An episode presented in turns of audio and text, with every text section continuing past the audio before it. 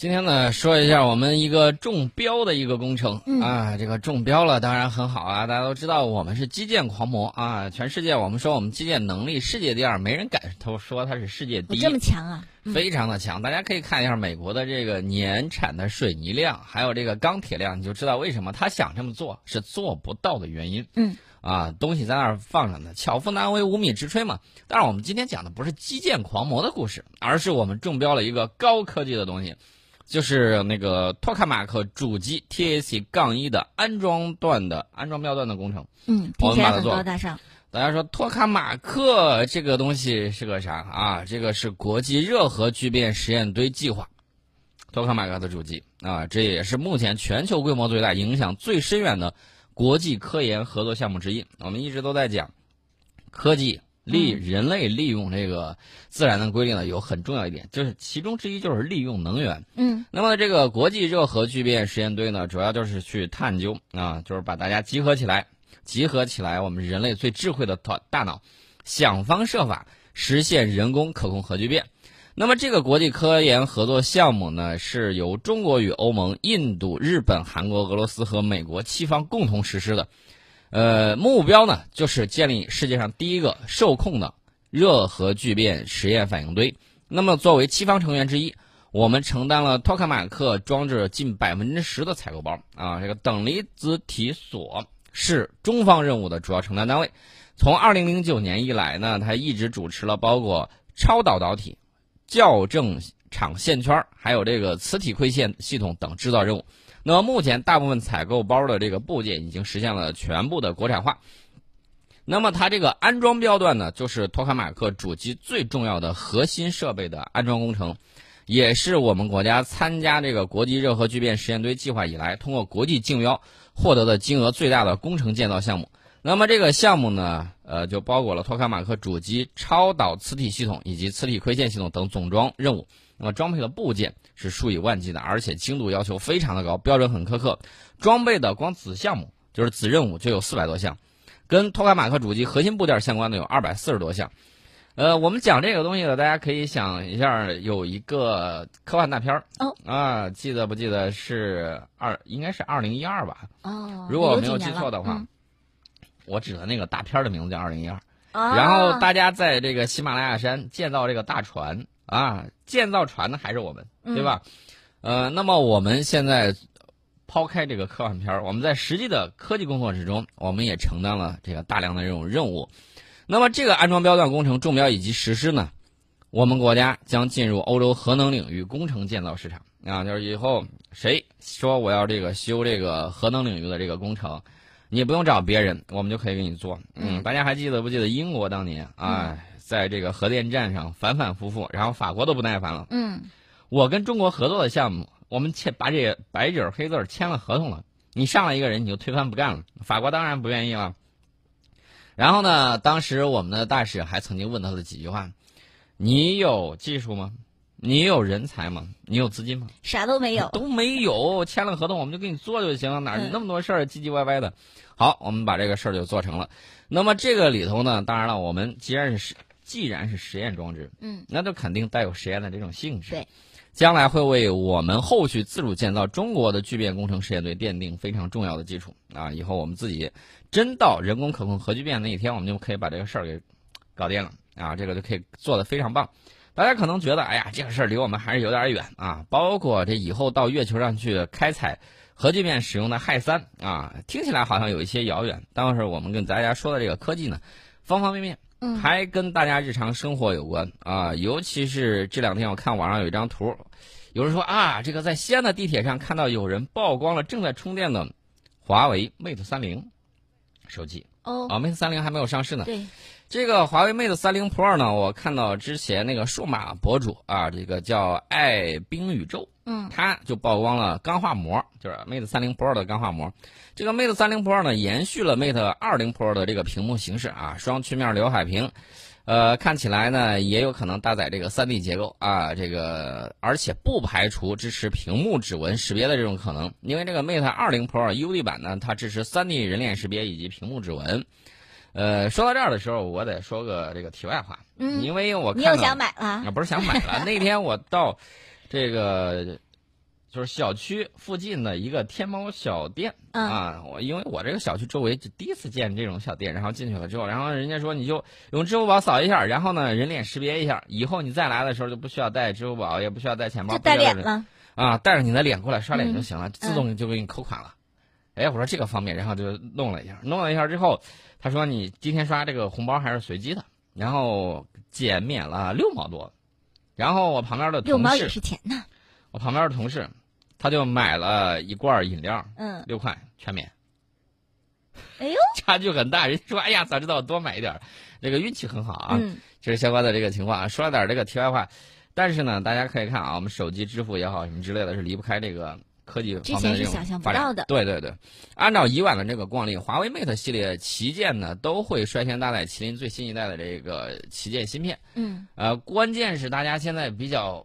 想知道就是你下一代这个芯片细节到底是啥样子的？我倒想知道一个特俗的事儿，宋老师，就是这个 Mate 系列和 P 系列买哪个好呢？买哪个好？商务用的话，我个人建议是 Mate 系列。如果说你个人就是拍照玩啊什么之类的，啊，呃，你看还要考虑自己手大手小啊，这个手小一点的，我觉我觉得可以考虑 P 系列。如果你考虑到电池续航啊以及商务用途的话，这个 Mate 系列会比较好一些。那么有的消有小道消息说啊，这个下一代麒麟芯片被命名为叫麒麟九八五，嗯，依然是七纳米的工艺制成。呃，除此之外呢，Mate 系列的旗舰还会继续延续华为在拍照方面的这种优势啊，因为这个去年 Mate 二零 Pro 以那个就是评测一百零九分的好成绩追平了 P 二零 Pro 啊。也是当时 Mate 系列最强的拍照旗舰啊！其实有朋友喜欢这种降维，就是刚开始的时候很贵啊，五六千。嗯。现在呢，这个就是上一代的旗舰机，现在价格已经下来了啊！有朋友呢少一两千块钱吧？呃，不止一两千，有的朋友就会选择入手。嗯。所以说呢，这个想抢先尝试的啊，尝尝鲜的，今年 Mate 系列的这个相机是值得期待的，不排除啊超越 P 三零 Pro 啊，去霸榜那个评测榜。啊。呃，另外呢，五 G 时代已经来临，这个 Mate 二零 X 五 G 版下个月上市发售，所以说呢，这个 Mate 三零系列也有可能会出五 G 的版本，我们同样值得期待。嗯。呃，现在现售的这个 Mate 二零 Pro 采用的是幺四四零 P 啊，也就是两 K 级别的这个曲面屏。从爆料来看，说 Mate 三零 Pro 的这个曲面屏更加激进，而且两侧内弯的幅度要接近九十度。这是消息人士爆出来这个消息，反正网上这个消息啊，在没有证实之前啊，大家都不用急，有的就是猜。但是我们希望就是这个东西可以做得更漂亮一些啊，因为不同人群他的这个侧重点不同啊，比如说有些人他就比较侧重拍照，对，还有手机电池的这个续航还有功能，嗯，呃，有一些呢就觉得玩游戏爽就行啊，还有的觉得就是第一要拿着好看，拿着就要好看，然后符合大家的这种审美。而且呢，它是属于什么配饰的一种啊？拿着这个一个漂亮的手机，然后呢，再给它装饰一些东西，比如说它的这个套啊，或者其他手机的功能了，是吧？对，呃，那么这个 Mate 三零 Pro 呢，我觉得还在等一等啊。这个它因为要延续 3D 人脸识别这个功能需求，所以说正面就是刚才说的那个异形刘海的机有可能会保留，但是切割面积会减小啊。至于背部有圆形、方形这种四种四个摄像头那个多种渲染图啊，到底它是圆的四摄还是方的四摄，这个还不好说啊。最起码我们看到这个苹果曝光的这个下一代手机是方形摄四个摄像头，然后放在了。呃，靠近手机右上角，就是背面右上角那个位置，嗯，呃，没有放在，没有像那个 Mate 二零放在正中间，嗯，呃，不过大家各有各的选择，我们希望这个。你们两家啊打得越激烈越好，为什么呢？这样对消费者来说是对，越是脑力交战，我们可能得到的这个东西会更好啊。对，所以说呢，我们期待啊，这个因为这个跟四 G 相比，五 G 的这个手机增加了这个基带芯片方面的这个成本。嗯。那么我们看这个华为 Mate 二零 X 五 G 版本，比四 G 的售价提高的不是很多，提高了一千块钱。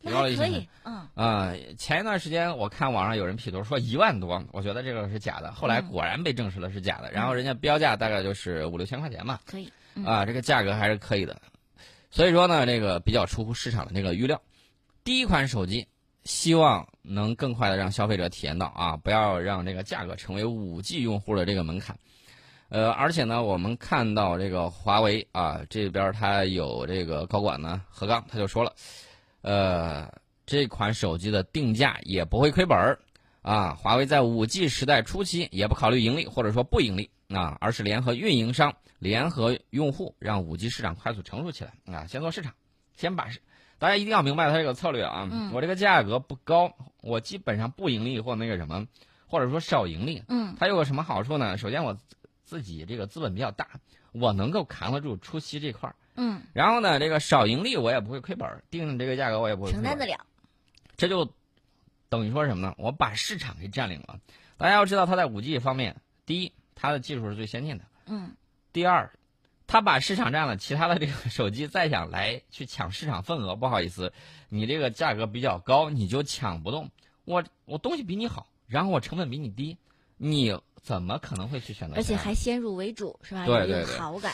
所以说呢，这是它的一个策略，这个我们是可以看啊。这个对于普通消费者来说，它这个定价是啊六千一百九十九，这个嗯售价也是稍微贵一些的。嗯呃，我个人认为，大家可以看过去的这种发展。大家看这个四 G 手机初期的时候啊，四 G 网络商用半年左右就出现了千元机啊，这个速度很快，因为当时整个产业链是比较成熟的，高中低端芯片都已经具备。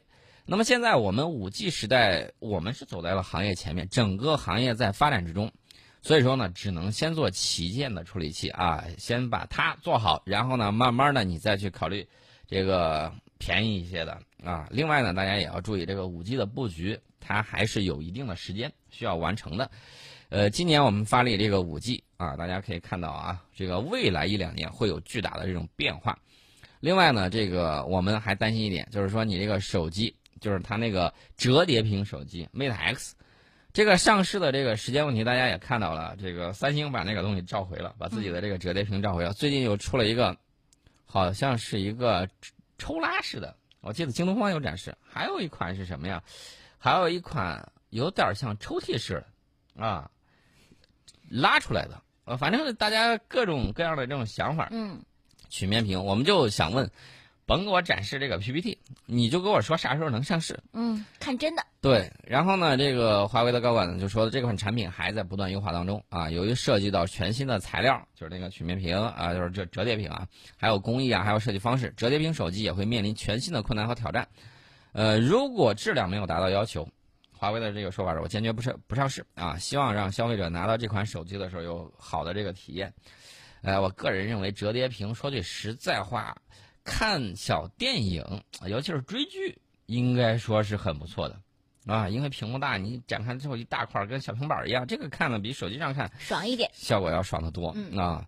所以说呢，这个将来怎么发展啊？这个我们期待大家打，使劲打，打起来，打起来。然后这个就我我指的打是要激烈竞争啊，嗯不是这个耍一些阴谋手段。嗯，呃，这是我们讲到的这个，让他们的这个产品打起来，打起来之后，我们就有更多的这种选择，这是我始终坚持的。作为消费者，电子产品消费者始终坚持的一个理念。那么我们看到，在七月二十八号下午的时候，厦门市跟华为公司签订了一个合作协议，嗯华为首个鲲鹏生态基地以及超算中心正式落户到了厦门。哎，这个看来也是未雨绸缪啊！这个超算中心往那儿落了。这个鲲鹏生态基地项目呢，是华为这个软硬件开发的平台。那么这个名字倒是志存高远，鲲鹏嘛，是。北冥有鱼，其名为鲲啊，鲲之大，呃，一锅炖不下，好像背歪了 就是一下子拐到中午想吃饭上了。所以说呢，这个华为打造这个产业生态，其实就是把这个合作伙伴啊，然后拉过来一块儿入驻，然后合作去开发鲲鹏系列的这种生态产品。那么这个鲲鹏呢，它主要搞的这个产品，主要是以鲲鹏的 CPU 为核心的泰山服务器。嗯。啊、你看，呃，我觉得它的这个名字起的都很大很有很大气啊、一个是鲲鹏，还有这个峡泰山以超北海。嗯，我估计可能还会有北海什么之类的这个东西出现。那有可能这系列的啊、说到北海，大家会不会想到一个人物？谁？科幻作品里面呢？谁？哪吒呀？当然不是哪吒，哪吒那两天效果还是很不错，嗯还还是很火的。我指的是没有拍出来的科幻电影《三体》。《三体》里面有一个舰队司令官叫张北海，啊，哦，《三体》里面的那个北海。不是地狱。嗯嗯嗯呃，那个扯有点远，扯有点远，我们要扯回来，就是我们这个引入国产操作系统，包括数据库系统啊，这个主要目的是为政府以及国有大中型企业核心领域和这个厦门的重点产业去提供端到端的计算能力。嗯，那么超算中心预计总规模会达到十五亿元左右啊，这是他的这个想法。呃，这个除了这个之外，我们也知道这个鸿蒙系统也即将上市，因为它搭载了这个华为的这个五 G 商用手机，所以这个操作系统大家也是比较想了解的。那么除了这个之外，五 G 方面呢，我们这个发展布局其实有比较多啊。科幻电影里面经常会有一些就是无人驾驶这个汽车嗯啊，比如说原来我们看那个美国那个电影啊，电视连续剧，我记得它有一个叫叫叫什么呀？我忘名字了，那个车很科幻，然后前面老闪灯，就那个我忘了那个。我应该没看过，要不然我早就接茬了，你应。该会看过，我估计你应该看过了，可能没印象。嗯，但是那个车，当时我就觉得无人驾驶，顶上还带了武器，让我感觉，哎呀，这个车太好玩了你。想拥有一辆，但是这是在科幻电视剧以及科幻电影里面的、嗯啊，未来我们无人驾驶的汽车确确实实可以自动完成这个转弯、刹车、避让行人、等待红绿灯等等操作，可能都很小意思的事情。对，把乘客呢准确送到目的地。嗯那么现在呢，已经逐步的、逐步的慢慢变成现实。呃，前两天由中国汽车工程研究院、中国电信重庆分公司以及中国信科大唐移动通信设备有限公司以及重庆仙桃数据股公司啊，联合打造的我国首个五 G 自动驾驶示范运营基地和五 G 自动驾驶公共服务平台，在重庆仙桃国际大数据谷正式投入。那么长安汽车呢，成为首个入驻的车企。它这个顶方主要去测试什么呢？就是五 G 网络的建设，还有场地网联化的这种改造。嗯呃，然后呢，它的这个智慧道路是有很高时效以及强结算能力的。